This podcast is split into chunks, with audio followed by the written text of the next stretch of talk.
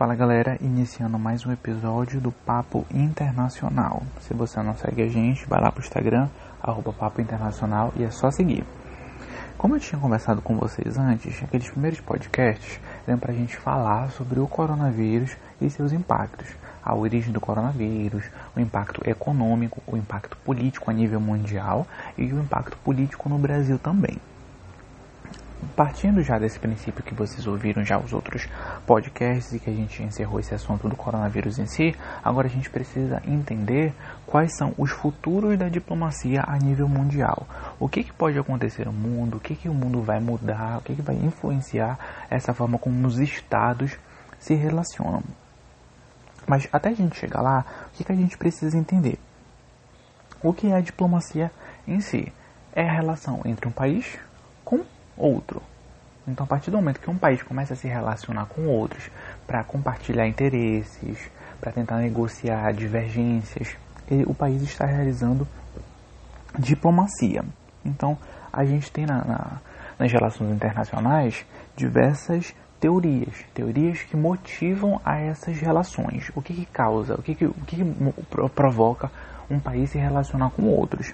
Então tem diferentes justificativas. Tem algumas teorias que dizem que a guerra gera as, as relações internacionais, ou seja, o interesse de um país por, é, garantido por meio da força, por meio das, diverg, das divergências de, de é, políticas, divergências ideológicas. Nós temos também a questão econômica, porque a gente sabe que nenhum país ele é autossuficiente, nenhum país consegue produzir tudo aquilo que ele necessita.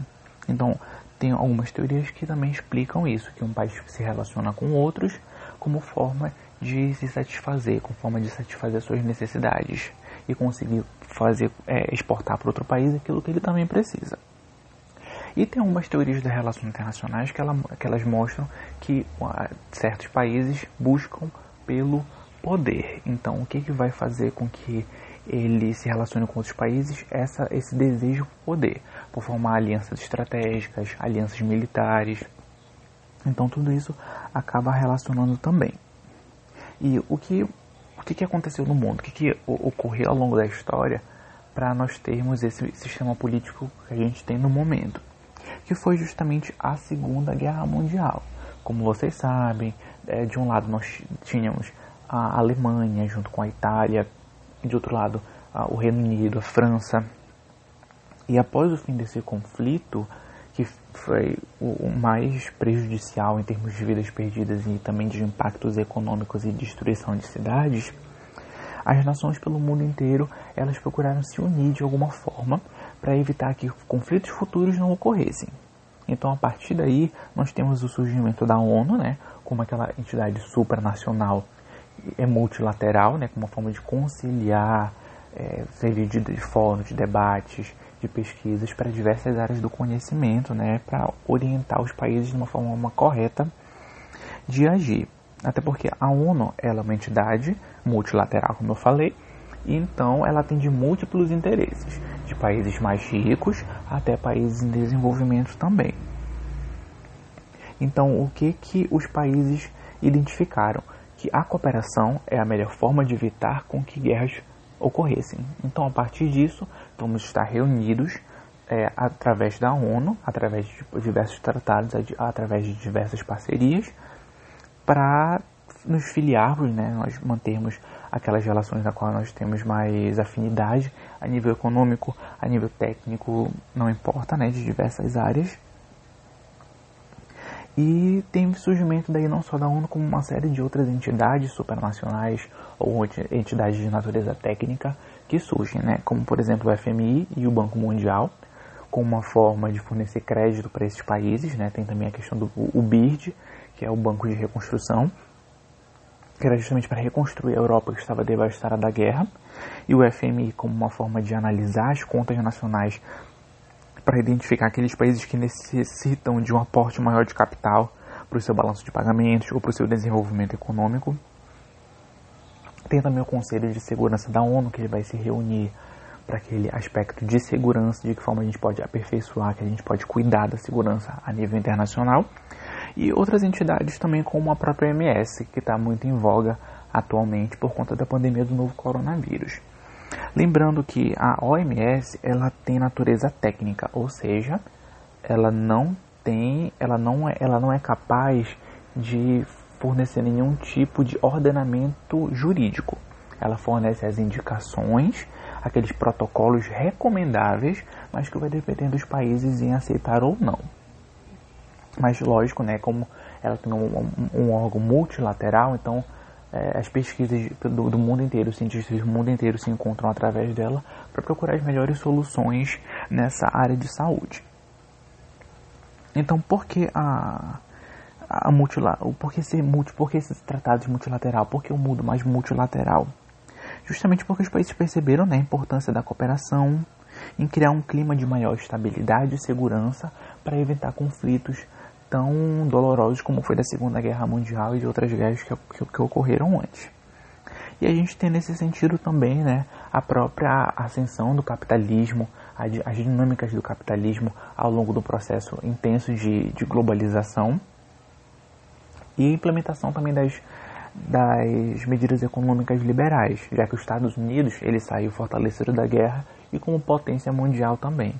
Então, aqueles ideais liberais dos Estados Unidos acabaram é, orientando a forma de, de, de, de ele orientou a política ah, e a diplomacia no, no, mundo inteiro, exceto por alguns países, né, que estavam em, em, outros regimes políticos também, como a própria União Soviética, né, que devido a esse, essa divergência é, ideológica, eles seguiram aquele clima de Guerra Fria. Mas essas políticas econômicas liberais apresentou uma interdependência dos estados. Porque eu não posso guerrear com aquele país, com aquela nação, com aquele conjunto de nações, porque eles são, em alguma instância, meus parceiros comerciais. Então, se eu os ataco, eu estou prejudicando em alguma medida a minha economia, o meu país e as minhas relações com os demais também. Então, isso propiciou um clima de maior estabilidade política ao longo do século XX. Lógico, ocorreram algumas guerras, algumas disputas, algumas discrepâncias mas ainda, ainda assim em menor instância do que ocorria antes do surgimento da ONU, antes desse novo, novo modelo de diplomacia mundial. E esses processos né, de, de aperfeiçoamento, digamos assim, do capitalismo, a ampliação do capitalismo, o surgimento né, da, da tecnologia, da, da informática, que permitiu uma maior integração entre os países, uma informação a, a, uma informação instantânea. A gente aqui no Brasil sabe o que está acontecendo no outro, em outro país do mundo, em outros locais. Tudo isso né, a, tiveram uma dinâmica muito maior para a cooperação, para a interdependência. E aqui a gente já entra também a capacidade de investimentos externos, em que o país, por não ter condições fiscais necessárias para promover e para ampliar o seu desenvolvimento, ele acaba tendo aquelas é, exigindo aí já nasce a diplomacia corporativa para que tanto os estados quanto empresas empresas consigam se é, internacionalizar, saírem do seu país de origem para o exterior e de um país também, de, como o Brasil, por exemplo, de atrair empresas estrangeiras para se implantar aqui no Brasil. Com, é, dessa forma, ela vai estar tá estimulando o crescimento do emprego, o desenvolvimento econômico, a ampliação da base industrial, se ela for, por exemplo, uma indústria, investimento em tecnologia, em pesquisa. Então, tem uma série de benefícios que esses investimentos externos é, trazem, até porque eles são necessários, haja vista que o Estado ele não é capaz de arcar com todo esse investimento também. Então, é, um fenômeno que nós tivemos, que foi muito importante durante, durante o século XX para esse momento de de intensificação da globalização e de fluxos de mercadorias, pessoas e serviços foi a União Europeia, assim como outros blocos econômicos também que, que surgiram, como por exemplo o NAFTA, como os, os blocos dos tigres asiáticos, o Mercosul, mas em escala maior, o que o mundo conseguiu vislumbrar foi a União Europeia porque ela galgou né, todos aqueles estágios de integração regional, de um mercado comum, de uma união, de uma união aduaneira, até chegar numa união econômica que é que se encontra atualmente. Por que eu digo isso? A, a União Europeia ela precisou unir aqueles países que antes foram muito dilacerados por séculos de guerra, quando diversos reinos, né, antes de repúblicas, é, dominavam a, a própria Europa. Então, uma união econômica, eles identificaram que foi uma forma muito melhor da União Europeia, dos países que compõem, que compõem o bloco europeu, de, de, de, de garantir uma competitividade muito maior no mercado internacional. Porque, de um lado, nós temos aqueles países detentores de tecnologia, como os Estados Unidos, como o Japão, como a China ainda em, em menor escala. Então, a, os países europeus, as antigas potências, elas precisavam trazer essa, essa influência, esse poder político também, até mesmo para satisfazer a, as suas necessidades e garantir o seu desenvolvimento.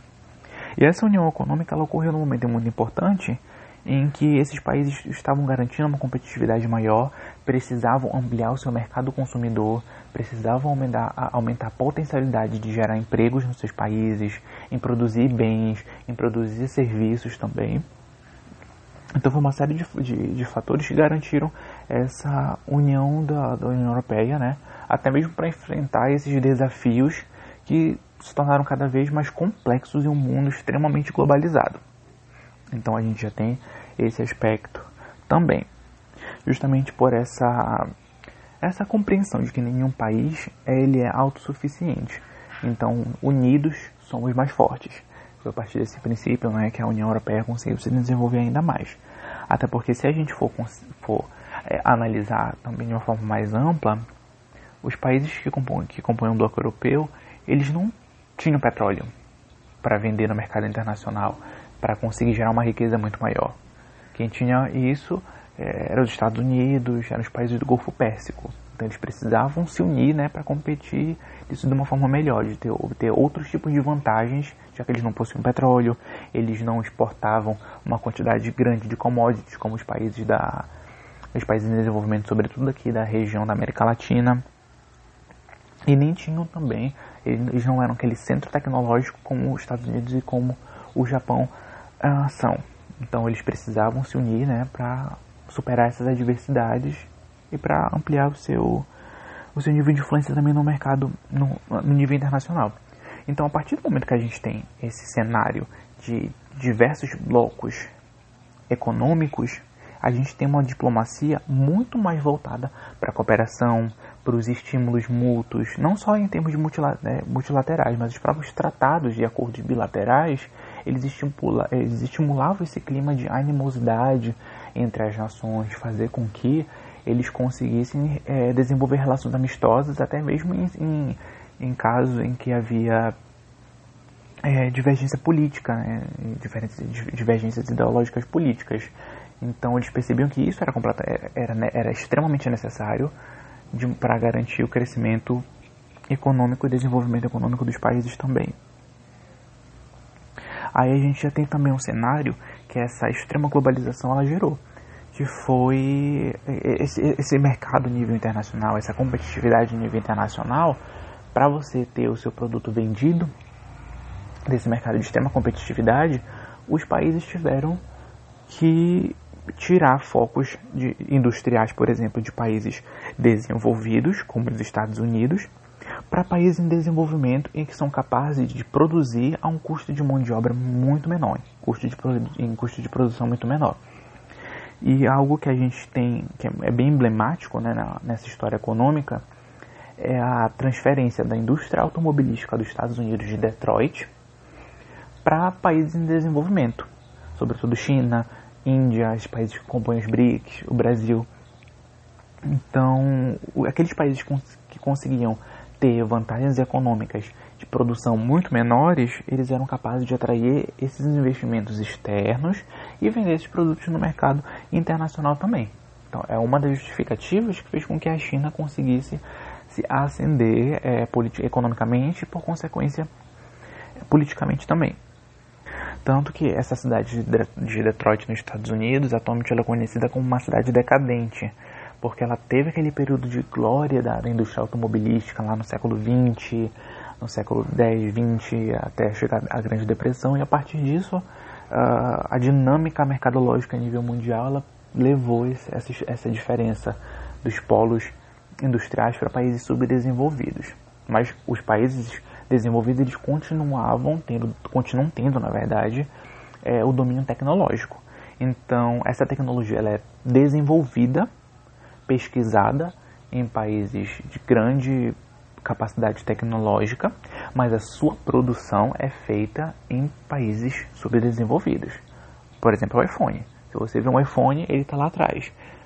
É idealizado na Califórnia, mas feito na China. Então é outro paradigma, né? é, outra, é outra situação, outro, outro desafio que os países tiveram que enfrentar. Então aí outra necessidade de ter acordos comerciais para dinamizar essa, essa, essa situação, essa, esse desenvolvimento econômico. E para isso a diplomacia precisava ser cooperativa, de alinhamento e superação das diferenças de, de, de diversos tipos de países, né, de, de, diferentes países. Então o mundo ele vinha né, tendo relações, os países vinham tendo relações amistosas é, devido a essa interdependência econômica, até que um dos fatores que impactaram foi os atentados ao World Trade Center, né? Foi é, talvez a, a primeira guerra, aquele primeiro, aquela situação de pânico global, até mesmo por conta das informações, das imagens que foram transmitidas a nível mundial de forma instantânea. E isso permitiu uma, um aperfeiçoamento dos mecanismos de defesa dos, dos outros países. Então nós temos essa diferença política, né? essa, essa, essa, esse entrave político, sobretudo quando a gente fala dos países do Oriente Médio, por conta do extremismo religioso é, de certos, de certos muçulmanos. Então a gente já tem aquela, aqueles entraves, aquela, aquela, aquela outra situação de, de eminência de um conflito armado. Até que quando chega em 2008, todo esse grau de animosidade, esse grau de cooperação, esse grau de globalização, ele é impactado com a crise econômica, né, que se iniciou lá no, nos Estados Unidos, no mercado imobiliário. E diversos protestos longo, pelo mundo inteiro se originaram a partir daí. Diversos grupos anti-globalização, diversos grupos nacionalistas começaram a surgir como uma forma de, de fazer com que o país olhasse mais para si do que para os investidores externos, do que aos outros países, do que até, até mesmo organizações internacionais. Até porque é uma crise que abalou o mundo inteiro. É, os, os, diversos países, sobretudo dos Estados Unidos, da Europa e da Ásia, né, os governos tiveram uma corrida muito grande em socorrer os bancos como forma de fazer com que o sistema econômico, né, o, a, a, o, sistema, o sistema econômico dos países não fossem ainda mais abalados pela crise. Então tem esse, esse, esse, esses, esses questionamentos que foram feitos. O mercado ele não, é, não foi capaz de. Ele foi capaz de gerar essa crise, ele não foi capaz de se regular, então várias críticas ao Estado mínimo e ao neoliberalismo foram implementadas ao que se seguiu também a crise lá do, da zona do euro, em que aqueles países de economia periférica, como Portugal, Espanha, sobretudo a Grécia, estavam em péssimas condições financeiras, não conseguiam arcar com, com os seus compromissos, as políticas de austeridade fiscal não tiveram as medidas adequadas, então tudo isso foi posto em xeque e novas formas de conduzir essas relações elas foram é, não só questionadas, elas foram implementadas, foram discutidas e foram pesquisadas também. Então a gente vê aí o início de um processo de nacionalismo e posturas né, de, de antiglobalização, para o país cuidar mais das suas questões domésticas do que do cenário internacional. Até que o mundo já estava em uma situação delicada, se recuperando aos poucos, a China vinha crescendo muito, e aqui um parâmetro para a gente lembrar por que essa ascensão da China, porque a economia chinesa ela vinha de produtos conhecidos mundialmente por serem extremamente baratos e serem de péssima qualidade. Então, os países europeus, os Estados Unidos e outros países asiáticos não viam a China como uma ameaça no mercado internacional porque ela não conseguia produzir até de certa forma uh, países, é, produtos de qualidade. Mas a partir do momento que o governo chinês ele começa a investir pesadamente nisso, a China já passa a incomodar uma, uma série de países porque tinha as condições mais baratas para atrair investimentos e para ganhar mercado, e ela já tinha qualidade também. Então, aqueles países que não conseguiam é, mais vender só, só pela qualidade, que a China estava competindo nisso também, já, já uh, iniciaram uma série de, de entraves diplomáticos e posturas anti-China, uma, uma, forma de preservar até mesmo o status quo e manutenção do poder e da influência desses países no, no, no mundo inteiro. Até que nós temos aqui a crise gerada pelo coronavírus. É, o mundo que já estava aos poucos se recuperando foi extremamente impactado, até mesmo por conta das medidas de isolamento social, a, a, a implementação de regiões de quarentena, o fechamento de fronteiras de diversas nações, tudo isso fez com que o mundo, aquelas conquistas geradas pela globalização, elas acabassem se diminuindo por conta dessa crise do coronavírus. Então o mercado já não estava aquecido, o fluxo de, de pessoas no mundo já não era mais o mesmo, o setor do turismo despencou bastante, as companhias aéreas tiveram prejuízo, estão tendo no momento, na verdade, prejuízos financeiros enormes.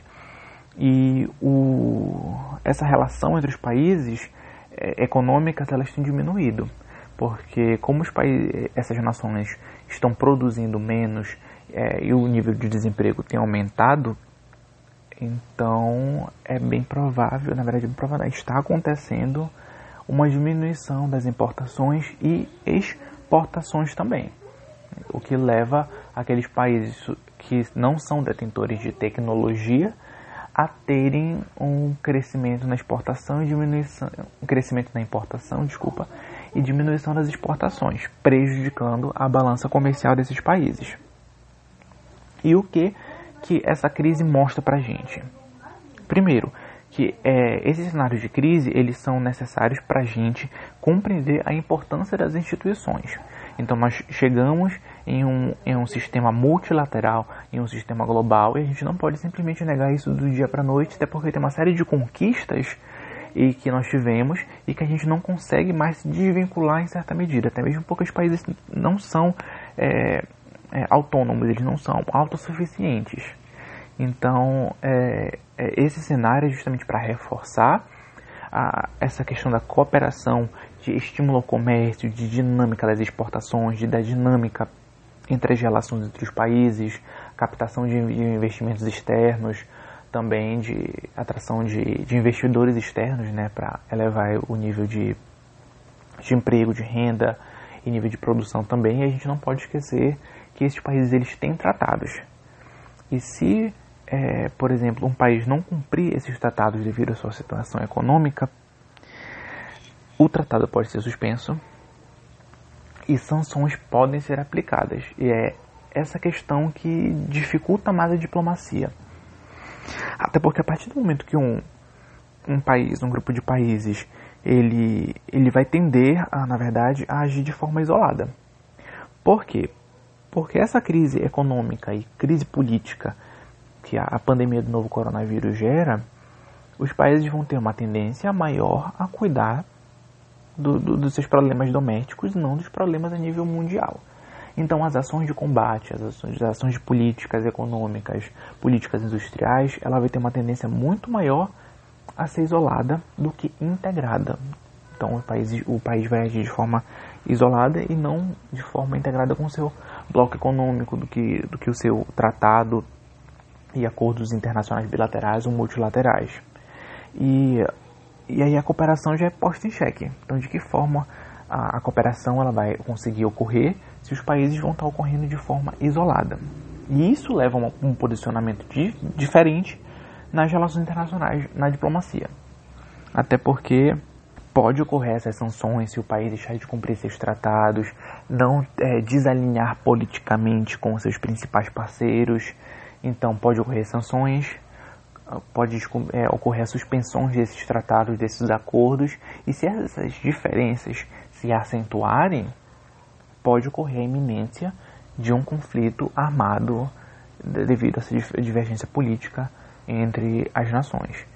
Então, aquele, aquele clima de animosidade, aquele clima de cooperação, ele pode muito ser muito, pode muito bem ser abalado por esse clima de nacionalismo e de isolacionismo entre os países.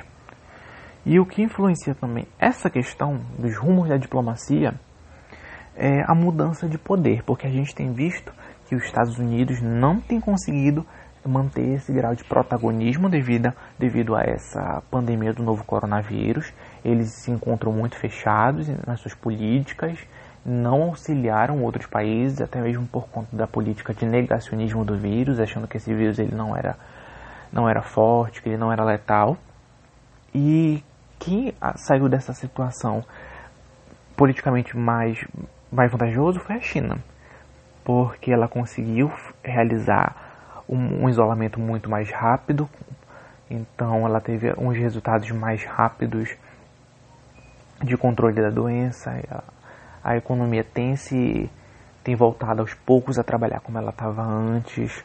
E como ela aquela, aquela situação de pico já passou, a tendência é que ela ajude outras nações, fazendo com que essa influência de poder saia dos Estados Unidos, de Washington, para a China, para Pequim. E isso vai fazer um realinhamento estratégico dos países, se eles partirem desse princípio que vão estar mais alinhados à China. Então, de que forma é, elas, eles vão trabalhar juntos? De que forma esses, esses acordos internacionais vão ocorrer? De que forma essa posição frente a dilemas, frente até mesmo a conflitos como já ocorre na Síria, frente a vantagens políticas e econômicas, eles vão se alinhar. De que forma eles vão negar é, certo apoio americano que tem se, se, se mostrado isolado? Então é um realinhamento estratégico político que muitas nações podem ter, que é tudo indica que elas estão tendo no momento justamente em um momento de crise em que é necessário essa cooperação, é necessário de, de lideranças inteligentes que saibam conduzir esses processos para trazer, para voltar à normalidade o mais rápido possível, com o mínimo de, de prejuízos financeiros, sociais, uh, econômicos também.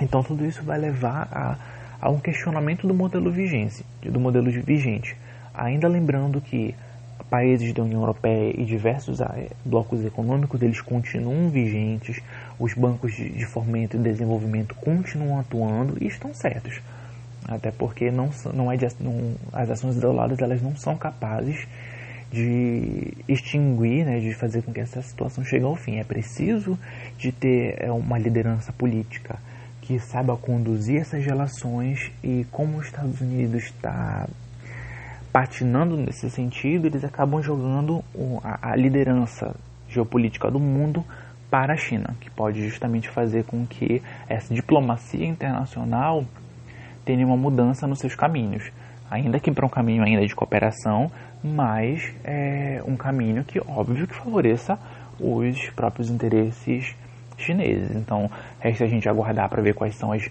as medidas que vão ser tomadas é, de que forma os países europeus, os países do, dos BRICS vão agir perante essa crise, de que forma essas lideranças vão agir de forma cooperada ou isolada, e até mesmo se, se, vai, se essa questão da pandemia vai ter algum reflexo nas eleições americanas que vão ocorrer esse ano.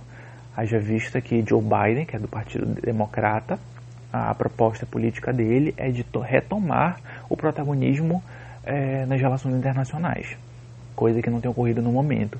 Então, pode ser que isso volte a trazer hegemonia para o lado americano. Então, uma série de fatores que precisam ser analisados, mas que já a situação atual já indica por um, por um possível realinhamento em relação às políticas chinesas. Se você gostou desse tema, entre em contato com a gente lá no nosso Instagram, pode sugerir novos temas para a gente poder discutir. Críticas são sempre muito bem-vindas, desde que sejam para agregar conteúdo. E eu espero ver vocês aqui com mais, é, mais uma audiência né, no podcast. Se você tiver alguma dúvida, qualquer pergunta, pode perguntar lá no nosso Instagram, arroba Papo Internacional. E é isso, gente. Agradeço pela atenção de todos e é só vir bater um papo com a gente.